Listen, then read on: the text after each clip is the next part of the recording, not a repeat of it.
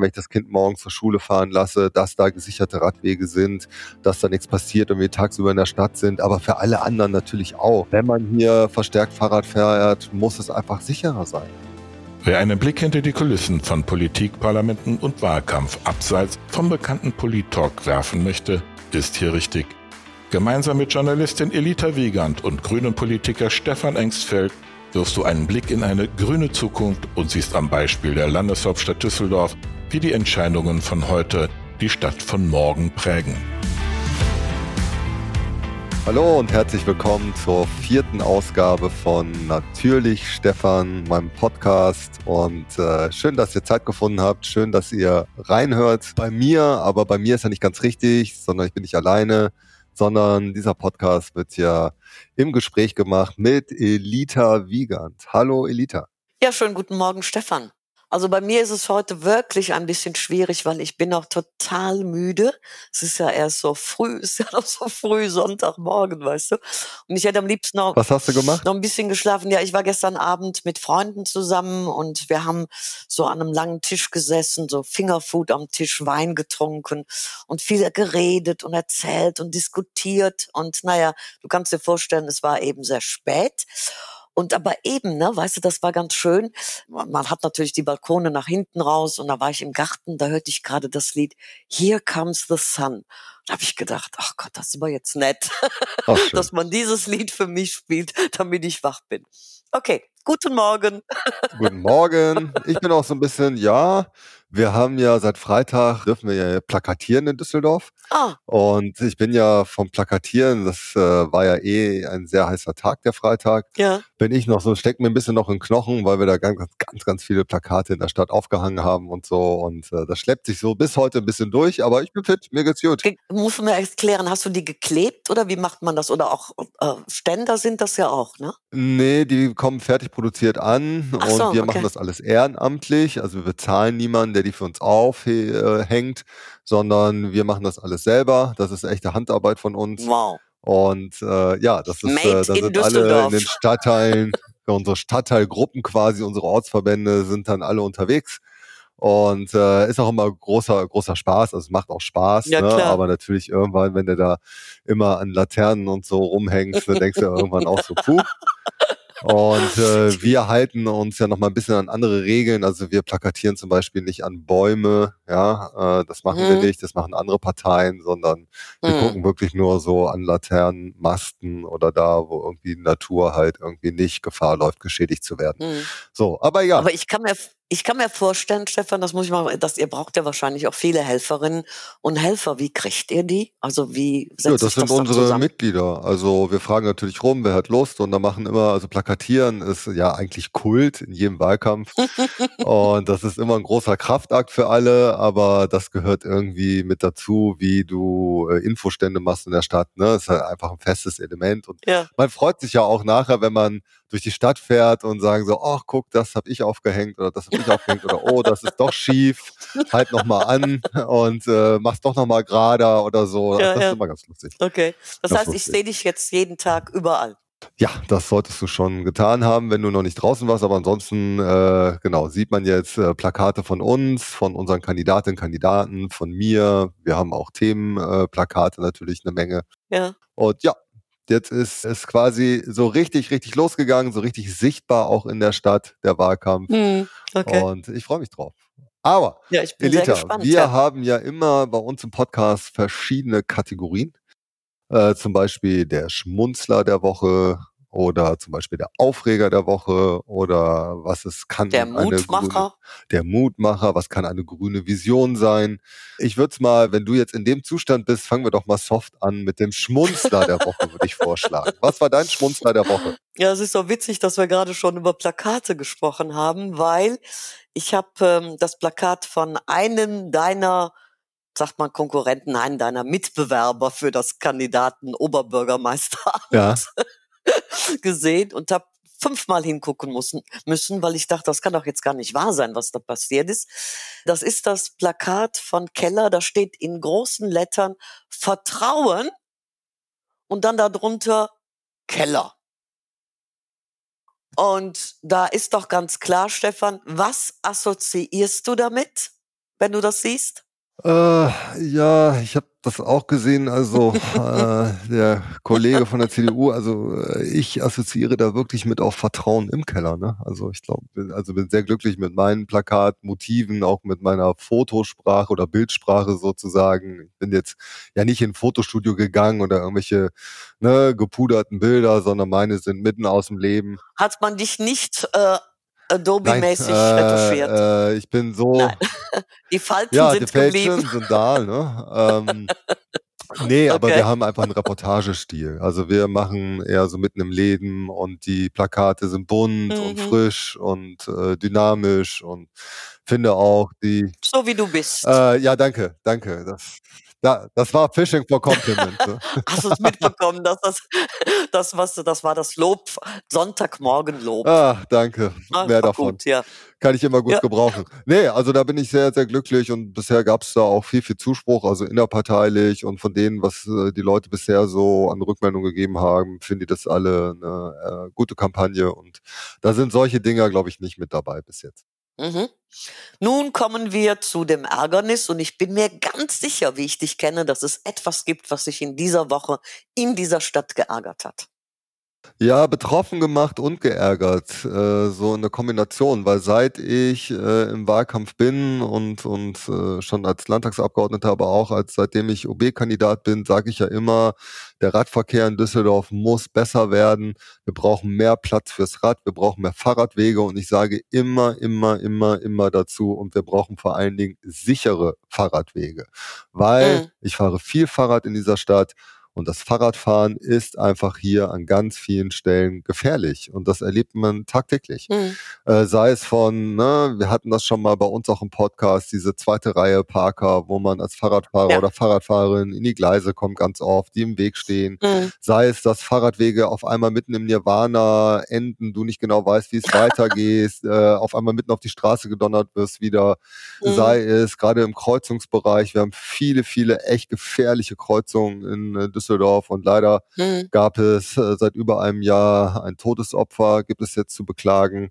Ein 53-jähriger Mann ist am Justizzentrum da am Oberbilker Markt an der Werner Straße von einem mhm. abbiegenden LKW übersehen worden und ist sofort an der Unfallstelle gestorben. Das ist heftig, und, oder? Äh, also das ja, ist so das heftig, finde ich. Also da, und das äh, darf einfach, das darf eine, also wir sind ein hochentwickeltes Land, das darf eigentlich so nicht sein. Mhm. Ähm, solche, gerade diese Stelle war schon mehrfach im Gespräch, dass das halt ein Gefährdungspunkt ist. Mhm. Und die Landesregierung hat so ein Projekt jetzt mhm. auch gerade nochmal veröffentlicht, so eine Unfallstatistik. Und dann sieht man ja, wir haben allein in 2019 sind da verzeichnet 923 Verkehrsunfälle mit Radfahrern, ja, mit Boah, 782 Verletzten. Oder? Also 84 davon schwer. Und jetzt haben wir ein Todesopfer zu beklagen. Zu also viel, das ne? geht so einfach nicht mehr ja. in Düsseldorf. Ja, also ich hatte gesehen bei dem ADFC, dem Allgemeinen Deutschen Fahrradclub. Ähm, Bin ich Mitglied. All, Allgemeinen Allgemein. Deutschen Fahrradclub. Das Wort ADFC. ah ja, Allgemeiner Fahrrad, Deutscher Fahrradclub, die hatten dann bei Facebook geschrieben, dass das so eine Fahrradhölle wäre, da die Werdener Straße. Und das kann ich teilen. Also ich musste gestehen, ich würde mich da nicht trauen, Fahrrad zu fahren. Also ich bin ja schon ein bisschen ne, älter, so. Und da ist die Angst wahrscheinlich auch größer. Ja, das ist, das ist, nicht. wenn man, also wir brauchen eine Mobilitätswende, das sage ich auch immer wieder, damit wir nicht irgendwann hier alle im Stau und an den Abgasen ersticken. So, das geht nur mit besserem öffentlichen ja. Nahverkehr. Wir brauchen noch mehr Platz für Fußgängerinnen und Fußgänger, aber vor allen Dingen auch mehr Platz fürs Rad. Wir haben durch Corona nochmal einen richtigen Schub bekommen im Radverkehr. So, ja, und Dank, das funktioniert aber nur, wenn es ja. halt sicher ist und sicher genau in dem Sinne, ja, gerade für Ältere muss es einfach sicher sein, Fahrrad zu fahren hier in Düsseldorf. Also wir haben ja auch einen Aufschwung, gerade wegen den E-Bikes, nutzen viel mhm. mehr Eltern auch äh, das Fahrrad und wenn sie das dauerhaft tun wollen und ich finde, sie sollen das ja auch tun, dann muss es einfach geschützte Radwege geben. Das ist genauso für die Kleinen, ja. Also mhm. man muss Eltern einfach sicher sein, wenn ich das Kind morgens zur Schule fahren lasse, dass da gesicherte Radwege sind, dass da nichts passiert und wir tagsüber in der Stadt sind, aber für alle anderen natürlich auch. Für mhm. alle Menschen natürlich, wenn man hier verstärkt Fahrrad fährt, muss es einfach sicherer sein. Ja, danke, dass du da an mich auch denkst, damit ich mich mehr traue. Obwohl ich habe am Freitag eine Fahrradtour gemacht Ähm, also ich habe kein Fahrrad mehr, sondern das liegt daran, dass mir so viele gestohlen worden sind. Jetzt leih ich mir das eben immer. Das geht ja Das relativ schnell, ich. die stehen ja überall rum. Und Ja. da bin ich dann in den Grafenberger Wald und ah, das war schön kühl und ah, das hat meine Seele so gut getan. Ich habe durchgelüftet, mein Kopf war frei, wunderbar. Und wenn es demnächst noch mehr sichere Straßen gibt, dann werde ich mich auch trauen, diese be befahrenen Wege zu fahren. Also man, also man kann ein paar Sachen ja sofort machen. Also genau bei solchen Unfallstellen, wie es jetzt in der Werdener Straße passiert ist. Ich würde solche Teams hier bilden in Düsseldorf. Das wäre, glaube ich, so ein Ansatz, wo man sagt, innerhalb von 48 Stunden nach so einem Unfall, nach einem schweren Fahrradunfall, äh, wird diese Unfallstelle entschärft. Also da muss man sofort eine Konsequenz ziehen. Da gibt es ein Team, was rausfährt, sich das anguckt und diese Gefahrenstelle sofort behebt. Und ich glaube, man muss hier eine farbliche Markierung machen von Fahrradwegen. Bisher haben wir das nur in roter Farbe im Kreuzungsbereich Mhm. immer. Ich würde vorschlagen, genauso wie der Allgemeine Deutsche Fahrradclub, dass wir hier durchgängig die Farbe Grün benutzen, wie das viele, viele andere Länder auch tun für die Fahrradwege. Gute das Idee, hilft gute einfach. Idee. Ja, Ja, das hilft einfach für die Radfahrer, weil die sind orientiert oder Radfahrerinnen, die sind orientiert, ne, weil oftmals weiß man nicht, wo es weitergeht oder wie es weitergeht. Ist immer überhaupt klar, weitergeht. da Genau, also äh, hilft wirklich und es ist Mhm. auch für die Autofahrerinnen und Autofahrer einfach gut, weil die wissen, okay, da andere Farbe, ne? Achtung, jetzt äh, bin ich auf dem Fahrradweg. Es ist für Ja. Fußgängerinnen und Fußgänger nochmal klarer. Äh, Achtung, ich latsche hier gerade auf dem Fahrradweg. Also das kann man über Optik, also man sollte das Mhm, Rot mhm. im Kreuzungsbereich so als Gefahrenbereich durchaus machen. Grün durchgängig, jeden Fahrradweg Mhm. dann auch farblich markieren. Wer das am Burgplatz kennt, da gibt's auch schon so Ja. Fahrradabstellplätze, wo früher Parkbuchten waren, die sind auch schon in grüner Farbe gemacht. Das hat sich, glaube ich, äh, wissenschaftlich so herausgestellt, dass grün da die beste Farbe ist für die Unterscheidbarkeit. Ja, Und wir brauchen ja. natürlich mehr wirklich in der Tat geschützte Radwege, die einfach klar abgetrennt sind von den restlichen Verkehr. Das ist eh die beste Art, durch eine Stadt zu kommen immer. Ja, man hat die Autofahrerinnen, das- Autofahrer haben ja. ihre Linie, Bus, Taxi haben ihre Linie, Fußgänger und Fußgänger haben ihre Linie und die Fahrradfahrerinnen und Fahrradfahrer haben auch ihre eigenen Linien. Und äh, dann kann das hier klappen. Aber da muss man echt richtig was tun. Also da muss man richtig was tun. Und ich Mhm. finde, also wie gesagt, über äh, hunderte von Fahrradunfällen hier in Düsseldorf mit 84 Schwerverletzten, jetzt ein Todesopfer, ist einfach, was nicht akzeptabel ist. Und da muss man hin. Vision Zero, da müssen wir eigentlich hin. Also an der Stelle auch wirklich, wie nennt man, also wirklich so äh, Null Toleranz quasi. Okay, das wirst du dann ändern, wenn du OB Ja. bist. Wir haben unser Schwerpunktthema heute Migration gewählt. Und da geht es ja darum, dass wir ja verschiedene Themen haben, über die wir reden könnten und können. Was ist dein Ansatz da, Stefan? Na, ich habe erstmal eine Haltung dazu, weil meine Oder Haltung? ja, also meine auch grundsätzliche gut, ja. Haltung ist erstmal, dass jeder Mensch, der in Düsseldorf lebt, ist für mich ein Düsseldorfer oder eine Düsseldorferin. Das ist erstmal mein prinzipieller Ansatz, wie äh, ich hier durch die Stadt gehe und äh, wie ich das gerne auch in der Stadtgesellschaft leben möchte, was viele schon tun, aber Mhm. halt nicht alle. Mhm. Aber so gehe ich daran. Das ist erstmal das Okay. allererste. Zweitens, ich glaube, wir müssen über Begrifflichkeiten mal reden. Sowas wie Migrationshintergrund Mhm. ist ein schwieriges Wort, oder? Findest du nicht auch? Also, Ja, ich bin sehr dankbar, dass du das ansprichst, weil das wäre für mich der nächste Punkt gewesen. Also ich bin jetzt ein bisschen engagierter und kräftiger, weil mich das eben schon sehr, sehr lange ärgert. Ich habe eine gute Freundin, die ist äh, Deutsche, also die ist in Deutschland geboren, aber die erlebt das immer wieder mit der Frage, hm. woher kommst du? Hm. Du, das ist Mhm. immer dieser Unterton und ich denke, das Wort Migrationshintergrund beinhaltet etwas, wo wir uns wirklich Gedanken drüber machen müssen, weil wir haben sofort negative Assoziationen.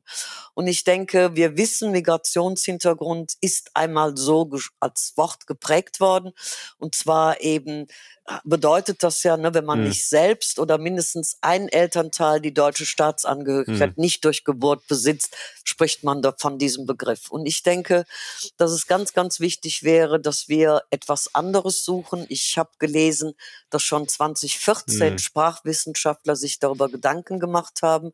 Und du hast gesagt, die Grünen auch. Also interkulturell könnte ich mir vielleicht vorstellen, aber es sind, weißt du, es sind Deutsche. Das sind Menschen, die sind in Deutschland geboren. Das sind 52 Prozent, wo wir sagen, die haben Migrationshintergrund, sind in Deutschland geboren. Wie können wir das ändern? Was hast du für eine Oder Idee? haben, haben einen deutschen Pass, ne? Aber ich finde. Und äh, haben einen deutschen Pass, ja. Ja, also ich finde Sprache extrem wichtig, wirklich extrem wichtig. Da bin ich, sind aber wir Grünen immer sensibel. Ich habe das jetzt gerade, um mal ein anderes Beispiel zu nennen, wo wir das äh, dieses Jahr auch echt nochmal bei der Sprache eine Veränderung gemacht haben, Ja, ist ähm, beim Thema äh, sexueller Missbrauch, Kindesmissbrauch. Wir hatten einige größere Fälle hier, Lüchte, sagen wir gesagt, oder Ja, Münster Bergisch oder. Bergisch Gladbach mhm. Ähm, wo wir im Parlament diskutiert haben und wir haben immer von äh, Kindesmissbrauch gesprochen und dann Mhm. viele haben immer noch von den anderen Fraktionen von Kinderpornografie gesprochen und Oh. wir haben dann immer argumentiert, dass der Begriff nicht richtig ist, weil Mhm. es gibt keine Pornografie mit Kindern, sondern Mhm. jede sexuelle Handlung an Minderjährigen, an Kleinkindern, an Babys ist ein sexueller Missbrauch Mhm. und deswegen Mhm. reden wir immer von Kindesmissbrauch Ja. und nicht von Kinderpornos oder Kinderpornografie. Mhm. Und das haben die anderen aber dann irgendwann auch echt äh, verstanden, ähm, Mhm. dass das ein Punkt ist und wie wichtig da die Sprache ist. Mhm. Und mittlerweile reden auch im Parlament alle eigentlich von Kindesmissbrauch, was ich Das sehr ist gut, gut, finde. dass ihr das verändert habt, weil das ist genauso sensibel. Ich weiß nicht, ob du die Professorin Wehling kennst, zufällig Elisabeth Wehling. Die hat sich in einem Buch und auch in vielen Vorträgen macht sie das mit der Sprache auseinandergesetzt. Das nennt man Framing. Also das bedeutet im Grunde, dass man einen Begriff mit eben etwas assoziiert. Und sie hat auch angemerkt, jetzt kommen wir eigentlich zu dem Thema der Grünen, dass das Wort Klimawandel nicht gut ist, weil Klimawandel impliziert, dass man sagt, okay, der Wandel, es wandelt sich und Wandel ist eigentlich recht passiv, ne? Das passiert halt langsam. Wie stehst du dazu? Benutze ich ab und zu noch. Ich rede aber immer mehr von der Klimakrise. Ich finde, das trifft es mehr als Klimawandel, Ja, weil wir sind in der Krise. Also ich meine, wir sind die letzte Generation, die Ja. den äh, Klimawandel, die Klimakrise noch verändern kann. mhm. Und wir sind die erste, die sie aber auch spürt. Mhm. Und ähm, ja, ich finde, Klimakrise trifft es eigentlich besser als Klimawandel, das stimmt. ja, ja, denke ich, müssen wir uns alle angewöhnen, aber auch eben darauf zu achten. Ich bin Journalistin, mir ist Sprache natürlich ganz wichtig, wie du dir vorstellen kannst. Ja. Ja, zu dem Gut. Thema Migration, was hast du da Ja. noch, Stefan? Naja, wir haben ja gerade eine Debatte, müssen das jetzt nicht nochmal aufwärmen, über Farid Beng, äh, ein Mhm. Rapper, der ja hier von der Stadt als, als Botschafter eingesetzt wurde und vom Oberbürgermeister, was ja mittlerweile aus dem Netz genommen wurde. Gott sei Dank, viel Mhm. zu spät, hätte, Mhm. hätte nie produziert werden dürfen und so, hätte nie ins Netz gestellt werden dürfen, aber jetzt ist es erstmal raus. Ja, Äh, OB hat sich zwar nicht entschuldigt, verstehe ich nicht, warum man da nicht äh, den Rücken auch gerade macht und sagen kann, das war ein Fehler, weil es war ein Fehler. Und mhm. da hat er davon gesprochen, dass äh, das Publikum, um das es geht, auch am Wochenende äh, an der Freitreppe im Burgplatz hier in Düsseldorf und an der Rheinuferpromenade, das seien Menschen, die würden in einer Parallelgesellschaft. Mhm.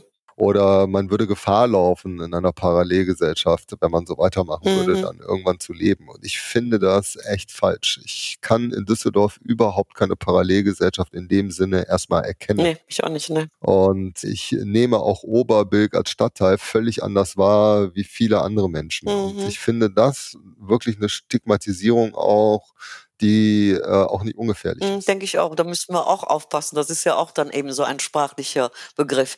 Ich habe bei euch gesehen, Das hat was von Abschottung Ja. zu tun, einfach, was nicht richtig Mhm. ist, sondern wir brauchen ja viel mehr Integration im wahrsten Sinne Ja, des Wortes. Da sind wir ja quasi alle gefordert, auch die Menschen, die hier zu uns kommen, auch Geflüchtete, Mhm. wenn sie, das ist immer Grundvoraussetzung, die Sprache erlernt haben oder so äh, weit in der Lage sind, sich überhaupt zu verständigen in der deutschen Sprache, das ist natürlich immer das A und O, dass man die dann auch integriert, wirklich in Vereinen, Mhm. in Sportvereinen, Ja. Kultur, dass sich Menschen finden, die quasi weiterhelfen, die Mhm. Sprache zu entwickeln, aber auch hier am gesellschaftlichen Leben, Ja, an, an ja. unserem Leben quasi in Anführungszeichen teilzunehmen. Mhm. Und da muss noch eine Menge passieren. Ich habe bei euch gesehen, Stefan, und das möchte ich ganz gerne noch erwähnen, weil ich das so toll fand, da habe ich mich sehr darüber gefreut, dass man ja auch die Ziele für die Integration eben anmessen könnte an den Mhm. Sustainable Development Goals, also an den SDGs.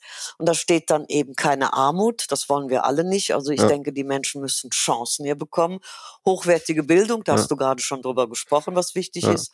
Geschlechtergerechtigkeit stehe ich natürlich ganz besonders ich auch. für weniger ja. Ungleichheit, Frieden, Gerechtigkeit.